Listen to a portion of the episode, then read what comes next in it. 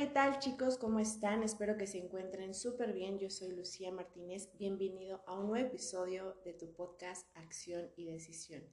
Y como ya vieron en el título del día de hoy, hablaremos sobre el miedo al cambio. Y quiero comenzar este nuevo episodio con una frase que la verdad me, cuando estaba tratando de poner todas mis ideas para recabar lo que es este nuevo episodio, me hizo mucho clic esta frase. Y dice así, formamos parte de una sociedad tan enferma que a los que quieren sanar se les llama raros y a los que están sanos se les tacha de locos.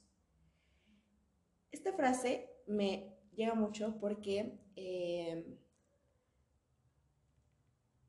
teniendo pues ya presente el tema del que vamos a hablar el día de hoy, concuerdo mucho con, con esta frase porque por mucho tiempo eh, he visto como realmente a personas que son felices con lo que son y con lo que tienen, se les tacha de locos, se les tacha de irrazonables y las personas más infelices y que no saben ni tienen una idea de lo que quieren y de lo que son, pues se les tacha de sanos y coherentes, ¿no? Pero simplemente es como su máscara que tienen para tratar de sobrevivir en una sociedad donde todo tiene que estar marcado por un estereotipo o marcado por el prejuicio. Entonces, es por ello que existe esta grande burbuja de tenerle tanto miedo al cambio y, pues no, no quiere decir que yo nunca le haya tenido miedo al cambio, claro que lo he tenido y hasta el día de hoy le tengo mucho pavor al cambio pero cuando he tenido miedo y me he aventado a hacer las cosas, es cuando no me arrepiento de haberlas hecho porque más allá de, ponerme a pensar lo que voy a perder si intento algo, son muchísimas más las, eh, eh, la probabilidad 100% de que aprendas algo nuevo y, lejos de que pierdas, de que no te salgan las cosas como esperas, porque realmente eso es a lo que le tenemos miedo, que no salgan las cosas como planeamos, como queremos y den el resultado que ya tenemos visualizado en nuestra mente, ¿cierto? Entonces es por ello que nos da tanto pavor el cambio y si es algo que desconocemos, con muchísimo más razón nos va a dar miedo. Ajá. Entonces nos aferramos a este mecanismo de defensa que se llama autoengaño. Autoengaño y caemos en la resignación, en la arrogancia y en la pereza. Entonces, estos puntos son claves porque cuando tú le temes al cambio y quieres dar ese primer paso, pero te tú solito te autoengañas y, y te, sientes capaz de, tener más, de, de merecerte más, pero realmente ese miedo a salir de tu zona de confort te hace estancarte y te autoengañas. Entonces entras en un papel de resignación, entras en un papel de arrogancia y por supuesto pues va a dar resultado la pereza porque al estar en un estado de conformismo pues quiere decir que entonces toda esa, o sea, toda esa energía que yo tenía para tratar de salir y, cambiar algo que estaba deseando por mucho tiempo, pues realmente toda esa energía la, ocupo en autoengañarme, en no hacer nada y es cuando surge pues la pereza. No hago nada, no salgo, me quedo en mi zona de confort ahí por mucho tiempo porque es muchísimo más cómodo. Y esto, pues obviamente eh, lo hacemos porque no cuestionamos nuestras creencias, no, no cuestionamos quiénes somos, no cuestionamos nuestra identidad. Y obviamente al no conocer si esas creencias a las que yo estoy tan apegado realmente me benefician o, o, me van a salir de una zona en la que probablemente no quiero estar, pero he estado por muchísimo tiempo y es lo único que conozco, obviamente pues ahí te vas a quedar por mucho más tiempo y aunque quieras hacer un cambio y que sabes que es necesario, no lo vas a hacer por miedo precisamente al cambio. Entonces, dentro de lo que es eh, el miedo al cambio, tenemos también una parte de, de que marca la sociedad muchísimo, en donde la sociedad siempre nos va a decir, sé obediente, estudia, trabaja, cásate, ten hijos, y este, saca una casa, eh, hipotecate, mira la tele, pide préstamos, compra muchas cosas y sobre todo pues no cuestiones jamás lo que te han dicho que tienes que hacer. Y justamente cuando entramos en esa parte no cuestionar lo que tenemos que hacer y qué hacer con nosotros, qué hacer con nuestra vida, es cuando entramos a un rol de conformismo y hacer lo que la sociedad quiere que hagamos. Es cuando entramos en, un punto de autoengaño, de decir, no es lo que yo lo que yo realmente quiero, es lo que ya está marcado, lo más cómodo y obviamente por ende pues nos vamos por ese camino. ¿Por qué? Porque nos da miedo lo desconocido, nos da miedo salir de esa zona de confort. Si bien este, la sociedad pues emerge, ya sabemos, una hermosa, o sea, una, iba a decir hermosa, ¿eh? una poderosísima influencia sobre nosotros por todos los medios, dichos y por haber. Actualmente, pues por las redes sociales, Ajá, porque las redes sociales Actualmente es lo que vemos 24/7 y justamente ahí está una burbuja de vida que es a la que aspiramos. Pero justamente eso es lo que te hace cuestionar, no te hace, perdón, cuestionar qué es lo que realmente tú quieres y quién eres. Entonces, en esta parte es muy simple realmente tomar una decisión y empezar a conocerte. Y simplemente es asumir nuestra parte de responsabilidad que tenemos dentro de la sociedad. Y como ser humano, hacerte responsable de ti mismo es aprender a conocerte, aprender a evaluarte, a entender, entenderte y sobre todo preguntarte el para qué estás el día de hoy en el trabajo en el que estás, ¿Para qué estás con la persona con la que compartes tu vida? Cuando te empiezas a cuestionar todo ese tipo de cosas, vas a empezar a trabajar de una mejor manera y haciendo consciente cada una de estas situaciones.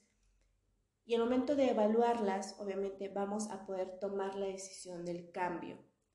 Porque si estamos nada más en, en automático, si nada más, ah, pues, este, mi mamá me dijo que esta persona era súper buena, la verdad es que a mí no me late, no va conmigo, pero porque mi mamá me dijo que pues era un tipazo, una buena chava, etcétera, pues ya con ella me quedo, Pero no cuestionas realmente qué es lo que tú quieres, si realmente querías tener pareja, si no. Entonces, el cuestionarte todo esto para lo que entras, para lo que dejas entrar a tu vida y lo que permites dentro de tu individualidad, te va a ayudar a cuestionarte más adelante si eso es lo que te hace feliz, si eso es lo que tú eres y lo que quieres proyectar. Y, es por eso que en esta parte de que, con la frase que con la que empecé, donde formamos parte de una sociedad tan enferma que a los que quieren sanar se les llama raros, a los que quieren sanar, los que están en esa evolución, tratando de buscar ese cambio se les llama raros, ¿no? Porque no encajan dentro de una sociedad tan monótona que no está acostumbrada a cuestionar su propia individualidad y su propia existencia. Y a los que están sanos se les tacha de locos.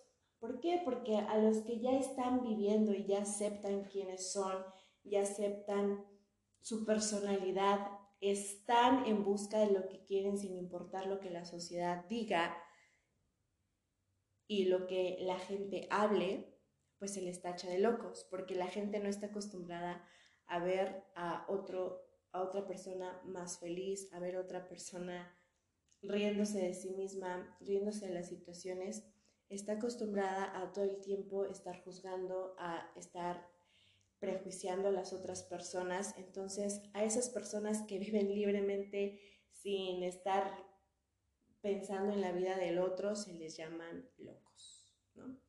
Y, y sí, la sociedad realmente está pues podrida. Actualmente creo que ya ha habido más esta parte, la, parte de hacer conciencia, la parte de, de, evolucionar. Y dentro de todos estos cambios y de hacer conciencia quiénes somos y, cada, y todas las cosas que hacemos, pues entra la parte del cambio y, obedecer diferentes directrices, pues ahora sí que determinadas por la mayoría, hacemos todo lo posible para no salirnos de ese camino tan trillado que ya está construido dentro de la sociedad. Rechazando obviamente sistemáticamente las ideas nuevas y diferentes o desconocidas que puedan eh, existir, ¿no? Si no hay una idea que se parezca a lo que ya está establecido, entonces lo juzgo, lo prejuicio, no lo acepto y se me hace algo pues totalmente fuera de lugar porque no está dentro de los estándares y dentro de los paradigmas que debe de, que, que están regidos ya por la sociedad, vaya, ¿no? Entonces no nos gusta cambiar porque a menudo lo hemos hecho cuando no nos han quedado, pues cuando no nos ha quedado más remedio. Simplemente lo hacemos porque no hay de otra. Entonces es por eso que no nos gusta el cambio, no disfrutamos el cambio. Y es normal que le tengas miedo al cambio, pero una cosa es tener miedo y otra cosa es tomar la acción aún y con el miedo al cambio. Entonces es cuando entra esta frase de que yo soy así y no pienso cambiar. Los que tienen que cambiar pues son los demás, porque estamos arraigados a esas ideas y no nos queremos salir del camino que ya construyó la sociedad para mí. Entonces, por eso solemos asociar lo que es la frustración y la vergüenza que conlleva sentir que nos hemos equivocado. Entonces, esa parte también nos cuesta bastante aceptarlo. Cuando nosotros no aceptamos el hecho, por ejemplo, que, que quieras cambiar de auto, ¿no? Y ya, ya evaluaste la situación, ya te alcanza este, para comprarte otro auto, vendes ese, te compras otro con mucho miedo y lo sacas eh, de agencia y, y, ya te sientes capaz de que lo puedes estar pagando mes con mes porque ya tienes algo estable, ¿no? Supongamos. Entonces, en esta parte, este, que, que tenemos de que ya hacemos el cambio, nos da muchísimo pavor el hecho de que en algún momento, por ejemplo, no vaya a tener para pagar la mensualidad del carro. Que no me vaya a alcanzar, que surja por ahí un, un, una emergencia y este, pues ahora sí desacomplete lo que ya tenía previsto para la mensualidad del carro. Entonces, pues, ¿qué va a pasar? Pues me va a avergonzar sentir que fracasé y entro en un estado de frustración. Es por ello que no nos gusta el cambio, porque ya estamos pensando en lo peor que va a pasar sin antes evaluar la situación en la que ya estamos y en las posibilidades de que lo mejor nos pasa, sino que siempre pensamos en lo peor primero y después pensamos en lo mejor. Lo mejor ya lo pensamos cuando vamos sobre la marcha, pero nosotros mismos programamos nuestro pensamiento para que esas cosas que, que son lo peor, que realmente cuando tú piensas algo en negativo, 100% lo atraes. Entonces, eso a mí me ha pasado muchísimo, muchísimo. Yo eh, uno de mis hábitos de la mañana es despertarme y empezar a escribir todo lo bueno que quiero para este día. Todo lo bueno, todo, todo lo bueno que quiero para este día. Lo escribo y lo leo en voz alta y lo reafirmo y lo decreto. ¿Por qué? Porque yo ya estoy afirmando que mi día va a ser un día positivo, productivo, este, bueno, que voy a tener eh, no sé, productividad, que voy a ser feliz, que voy a estar contenta. Esa parte yo ya la tengo focalizada en mi mente y la visualizo cada vez que la repito todas las mañanas. Y realmente, aunque me llegue a pasar, no sé, algún, algún este, percance, no sé, que... Um, algo, algo que, no sé, que llegue tarde al trabajo, ¿no? Que llegue tarde al trabajo. A mí no me gusta ser impuntual, no me gusta la impuntualidad. Entonces, el hecho de que yo llegue tarde al trabajo para mí es un problema. ¿Por qué? Porque si a mí no me gusta la puntualidad, tengo que ser coherente con, con que eso que no me gusta, entonces yo tengo que llegar puntual, ¿no? Es eh, simplemente lógica del pensamiento. Entonces, por ende, el hecho de que yo llegue tarde al trabajo, pues es, es un, percance para mí porque yo ya organicé mis tiempos y todo para que llegue tarde, pues no, o sea, me, me, mi día se me, se me mueve totalmente, pero como yo ya decreté, yo ya afirmé cómo va a ser mi día, que va a ser productivo, va a ser positivo, voy a estar con la mejor actitud, con la mejor vibra, voy a animar a mi equipo de trabajo, voy a, a trabajar con la mejor actitud, voy a sonreírle a la gente que vaya en la calle, les voy a regalar una sonrisa, les voy a regalar mi buena vibra. Entonces, el hecho de que yo llegue tarde al trabajo por un día no me pega. Digo, bueno, ya voy en el camino, ya, ya voy tarde, o sea, lo acepto, digo, ya voy tarde, ya no puedo hacer otra cosa, mejor me voy tranquila, me voy relajada y pues ya, de todas formas voy a llegar tarde. El hecho de que camine más rápido, que me frustre y que después me sienta como avergonzada porque soy una persona que siempre anda diciendo que le súper ultra enoja la impuntualidad y que yo llegue tarde, pues eso me da vergüenza, ¿no? Porque entonces de qué se trata, ¿cierto? Entonces, esta parte de la incoherencia, pues sí, en algún momento me llega a afectar muchísimo, pero ahorita eh, el hecho de que yo decrete y afirme que mi día va a ser positivo, realmente hace que mi día sea positivo. Entonces, esta parte de reafirmar cómo va a ser tu día, cómo, cómo va a ser tu año, cómo va a ser tu mes, es súper importante. Y por lo menos ya algún cambio que tengamos previsto no te va a dar tanto miedo porque empiezas con un pensamiento positivo y no estás pensando en lo peor que te puede pasar sin antes haber tomado acción. ¿Ok? Entonces, el primer mecanismo de defensa pues va a ser el miedo, ¿no? Sin duda alguna es el más utilizado por la sociedad y es un elemento de control social, el miedo, 100%. A la sociedad realmente nos controlan metiéndonos miedo, 100%, porque el ser humano muchas veces no actúa por miedo. Y las personas que se atreven aún teniendo miedo realmente es admirable porque no pasa absolutamente nada. Lo peor que te puede pasar, pues es que te mueras, ¿no? Que en ese intento, pues pierdas la vida. Es lo peor que te puede pasar y eso, te vas al cielo, Eh, pero realmente animarte a hacer algo no pasa absolutamente nada, nada. Y esa frase se me quedó desde que yo en sexto de primaria. Me acuerdo que una tía que iba como a un grupo de, de, personas que estaban como trabajando en su conciencia, en su persona, entonces ese me gusta mucho. Yo llegué en, en algún tiempo, eh, siempre decía su frase, ¿no? ¿Qué es lo peor que te puede pasar si haces esto? Nada, nada, nada, nada. Entonces, esa frase se me quedó tan grabada y dije, o sea, ¿qué es lo peor que puede pasar si hablo más fuerte? Porque yo era muy tímida a la hora de exponer en la escuela o o para hablar con otras personas. ¿Qué es lo peor que te puede pasar? Bueno, lo peor que me puede pasar es que me ignoren y ya, pero fuera de ahí, pues sigo siendo yo, no, no me muero, no, no se me cae una mano, un pie, una oreja, no me quedo pelona, no sé, ¿no? Y evaluando ese tipo de situaciones me animaba a hacer las cosas y hasta la fecha es como mi, mi regla, ¿no? Decir, ¿y si hago esto? Y siempre existe como el miedo, ¿no? Porque pues es algo desconocido y digo, ¿qué es lo peor que me puede pasar?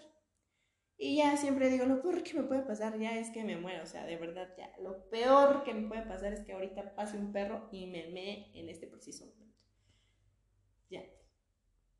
Y realmente pues no me pasa nada, o sea, simplemente me animo, simplemente aprendo algo nuevo y si fracaso o no me va bien o X, pues ya no empiezo desde cero, empiezo desde la experiencia.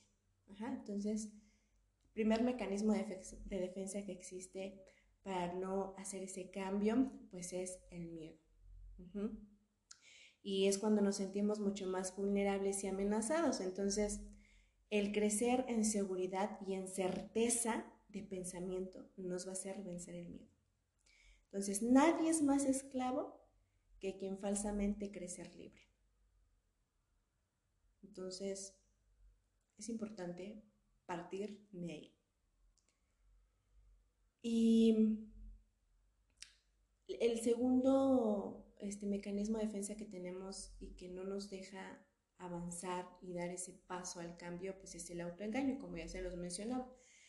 Que em, aquí todo depende de los gustos y preferencias y obviamente de adicciones que tenga cada individuo. Cada individuo tiene diferentes tipos de adicciones. Todos tenemos adicciones, entonces, quien diga que no, pues por ahí yo creo que ahí está su adicción. entonces, em, lo cierto es que pues en esta parte del autoengaño vivimos pensando que, que así va a ser, ¿no? Que, que, la vida que llevamos es la única posible y que no hay otras posibilidades. Porque yo no tengo esto, yo no tengo aquello como fulanito de tal, como fulanito aquel. Entonces yo por eso pues estoy bien en donde estoy y no tengo derecho a querer más, no, no tengo derecho a cuestionar por qué él sí y por qué yo no. Eso mejor guárdatelo y mejor me quedo donde estoy porque aquí donde estoy estoy bien, estoy cómodo, no me hace falta nada. Cierto, tal vez haya personas que piensen eso y está súper bien, es porque están a gustísimo, ¿no? Pero realmente todos, todo ser humano, y no he conocido a ninguno que no aspire más. Que no aspire a ser realmente feliz. No estoy diciendo de cosas materiales, estoy hablando de, cosas de, crecimiento personal, de integración individual. Y, no, no, no he conocido a nadie que no esté en esa fase de querer crecer personalmente, de entenderse y de ser consciente de sí mismo. Pero el autoengaño es súper chévere, porque me dice, bueno, pues así me tocó, ni modo, no hay de otra, ¿no? Y, y es en esta parte, por ejemplo, em, tenía compañeros en la universidad que, que al igual que yo, pues tuvieron que trabajar y estudiar al mismo tiempo. Y, y esta parte, yo, yo o sea, a mí se me hizo complicado porque en mi familia siempre era como de, estudia primero y después trabajas, ¿no? Y si estás estudiando, pues para que no te desconcentres y únicamente te dediques a, estudiar, o sea, para qué quieres trabajar, ¿no? Y porque pues eh, a todos mis primos, la mayoría me parece que no trabajaron, simplemente pues les pagamos sus estudios y todo, pero eh, hubo diferentes situaciones en las cuales pues yo tuve que optar por trabajar y estudiar. Y me decía, no, es que no la vas a hacer, ¿cómo vas a trabajar y al mismo tiempo vas a estudiar? Eso es imposible, luego tú, que no sé qué, o sea, como desequilibrándote y pensando que pues eras incapaz de, de hacer esas dos cosas al mismo tiempo. Decía, pues ¿en qué concepto me tienen? O sea, ¿quién creen que soy? ¿No? Porque yo siempre he tenido ese pensamiento de que soy capaz de hacer cualquier cosa. O sea, para mí no existe ningún imposible en esta vida porque la creencia, que, la fe tan inmensa que puso mi padre y que sembró desde pequeña en mi cerebrito es tan grande, tan grande, que a mí no va a venir ninguna persona a decirme que no voy a poder hacer eso. Es como un reto muy grande para mí. Y es por ello que persona que ha venido a decirme, no, ¿cómo vas a poder tú, Lucy? ¿Cómo? Por favor, ¿no? Entonces yo decía, o sea, what the fuck, ¿por qué piensa que no puedo? O sea, claro que puedo. O sea, va a requerir de muchísimo más esfuerzo este, tanto desgaste físico, desgaste mental, emocional, pero voy a poder, voy a poder. Entonces, pues pude, o sea, realmente pude salir adelante y después de tiempo, gracias también a mis papás, ¿no? Porque después de, de, ratillo, pues ya mis papás estuvieron conmigo y bueno, pude como pude y terminé como terminé mi, carrera, ¿no? Y así ha sido con bastantes cosas. Tanto así que pues a mí siempre me han dicho, no, estás bien loca. ¿no? Siempre creo que les mencioné ese, ese tipo de cuestiones en, en, mis podcasts. Pero sí, sí, o sea, no hay como ese autoengaño. Y sí me he llegado a, autoengañar a mí misma, obviamente. Eh, cuando me gana otro, otra parte importante para no no salir de, esa, de no tener ese primer paso para el cambio, que es el victimismo. Me he llegado a victimizar, me he llegado a victimizar, decir, ay, este, pobrecita de mí, cuando, cuando trabajaba y estudiaba, no, ay, pobrecita de mí, este sábado no voy a ir a la escuela porque pues con trabajo si terminé el trabajo, este, estoy súper agotadísima, trabajé todo el día, ¿no? Entonces, esta parte del victimismo siempre nos va a hacer conformarnos, siempre, siempre, y es, es lo que más me, me, choca de que no me gusta tenerlo, que cuando empiezo con esas cositas digo, no, no, no, no, no, o sea, focus, focus, focus, te me pones pilas y haces eso que no quieres hacer ahorita, ahorita. Y cuando no lo hago ya es porque realmente tengo sueño y me quedo dormida, porque esa es mi debilidad, quedarme dormida. Entonces, esta parte del victimismo entra, o sea, es un sistema de creencias tan erróneo y tan limitante que nos hace pensar que siendo víctimas y, estando así de que, ay, no, pobrecito de mí, ay, no, yo, ahí vamos a hacer un cambio real y que alguien va a venir a cambiarnos la vida. Y obviamente, pues no, te vas a quedar ahí siempre en tu autoengaño, en tu pereza, en tu victimismo y en tu miedo. Y de ahí no vas a salir nunca, nunca si sigues victimizándote y sigues ahí como perrito faldero pensando que, ay, es que yo no tengo dinero para eso. Güey, ponte a trabajar, ponte a hacer algo si no tienes para eso. Realmente. También, o sea, yo nunca dije, ay, es que yo no tengo dinero para pagar la escuela. Pues obviamente para eso trabajaba, para pagarla, sino para que fregados. Y era para lo único que quería trabajar para pagar mi escuela. Entonces, ese chorito de que no, es que yo no trabajo y porque mis papás y que, o sea, a mí me valió un cacahuate lo que mis papás quisieran de mí y yo decidí hacer lo que yo quería de mí.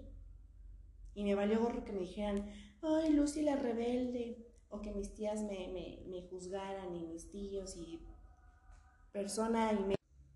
Entonces, cuando vienen esos pensamientos de victimismo, de autoengaño, y ya súmale el miedo que te cargas, pues obviamente no vas a salir de ahí, siempre vas a vivir pues en tu burbujita de yo soy muñequito de trapo y a mí nadie me toca y a mí me resuelven todo y aquí estoy a gusto y aquí estoy cómodo y pues aquí me quiero quedar, ¿no? Porque aquí pues me siento seguro y aquí me siento cómodo y allá afuera pues no, qué miedo, ¿no?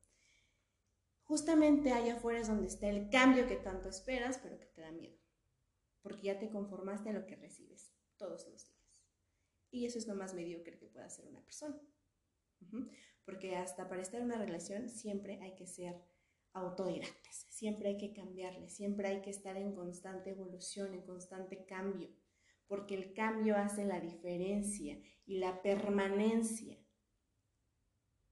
Qué aburrido siempre estar en lo mismo, en no aspirar a más, porque tú eres capaz y cuando no aspiras a más es porque tú no te sientes capaz y porque no lo eres, aunque lo seas, pero tú mismo estás programando tu mente para no serlo. Y por último, pues existe este mecanismo de defensa tan asqueroso que se llama la pereza. Y que aquí nos referimos a la de, pues, el sentido original y el significado original, pues nos habla de una raíz etimológica. Donde pereza procede del, griego asedia, que quiere decir tristeza de ánimo de que no hace con su vida aquello que intuye o sabe que podría realizar. Ahí está. Pereza. Porque eres un cobarde que no te atreves a hacer con tu vida y sientes, te sientes tan poca cosa y te tienes tanta lástima a ti mismo. Y te sientes tan infeliz y no te sientes capaz de hacer de tu vida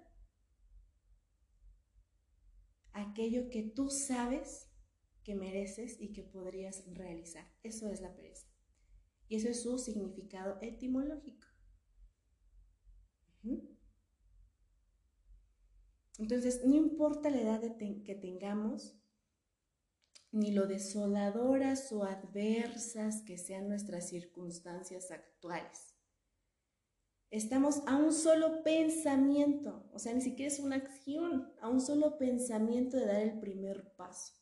Y si hasta pensar en positivo te da pereza, pues ya, mijo, estás perdido, ya ahí quédate, ya no tienes remedio, a menos que tengas algún problema eh, que tenga que ser tratado, ¿cierto? Como la depresión o la ansiedad. Ahí, sí, con eso no se juega y hay que acudir con un especialista de la salud mental que nos apoye, ¿cierto? Pero para ello, pues se necesita un diagnóstico y un proceso de estudios y diferentes eh, parámetros para evaluar un trastorno de personalidad, ¿vale? Entonces, a menos que no tengas alguna situación de eso que ya esté descartado, pues que ya sea pura pereza y que ya estés pues por los suelos, o sea que realmente no, no quieras porque pues ahí vives, pues ya, no hay remedio, ¿verdad? Entonces, me quedo 100% con esta frase que ayer puse en, en mi Instagram. Nadie dijo que fuera un proceso fácil, pero para empezar a vivir nuestra propia vida y no la de otros, el cambio es sin duda nuestro mejor aliado. El cambio es sin duda nuestro mejor aliado. Y ahí está la diferencia de quién eres y lo que quieres ser. Y lo que hace aún más dar ese primer paso, recuerda que no es ni siquiera una acción, es un pensamiento. Hacia dónde tienes dirigido tus pensamientos la mayor parte del tiempo. Ahí solo haz consciente hacia dónde tienes tus pensamientos dirigidos la mayor parte del tiempo. Porque ahí es donde estás en este momento y es lo que eres en este momento. Porque quien hoy eres es el resultado de lo que pensaste ayer, antier, el mes pasado, el año pasado. Entonces, cuestiona eso y asegúrate de que la próxima vez que le temas al cambio, asegúrate que la próxima vez que le temas al cambio, realmente sea porque no te conoces y porque no sabes ni quién eres. Porque el miedo se supera únicamente con el pensamiento, el autoengaño con el pensamiento, el victimismo con el pensamiento y la pereza pues con el pensamiento. Ay, perdón. Entonces, la próxima vez que le temas al cambio, asegúrate de lo que estás pensando en este, qué es lo, asegúrate, perdón, de saber qué es lo que estás pensando en este momento. Yo soy Lucía Martínez. Gracias por escuchar este nuevo episodio de tu podcast Acción y Decisión. Nos vemos en el próximo episodio. Bye.